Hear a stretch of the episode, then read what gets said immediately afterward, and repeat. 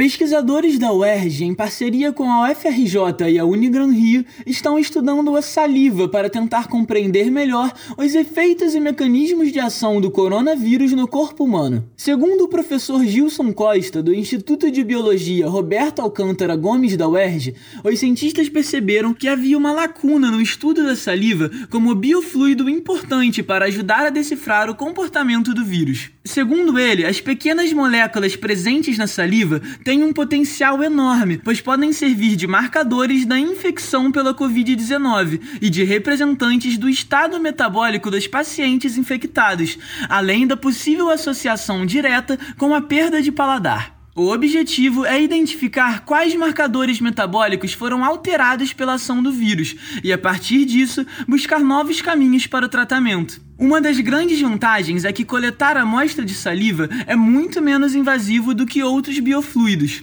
Uma das ferramentas analíticas mais importantes é o exame de ressonância magnética nuclear, que permite uma avaliação da amostra de saliva intacta, sem necessidade de extração química. E o Brasil dispõe da maior plataforma deste tipo na América Latina, o Centro Nacional de Ressonância Magnética Nuclear da UFRJ. Por enquanto, todas as análises de amostras são realizadas lá, mas até o início de fevereiro a intenção é começar a coletar e analisar amostras de saliva de pacientes atendidos na Policlínica Piquet Carneiro, agilizando as pesquisas. Diretamente do Rio de Janeiro para a Rádio Erge, João Gabriel Pérez.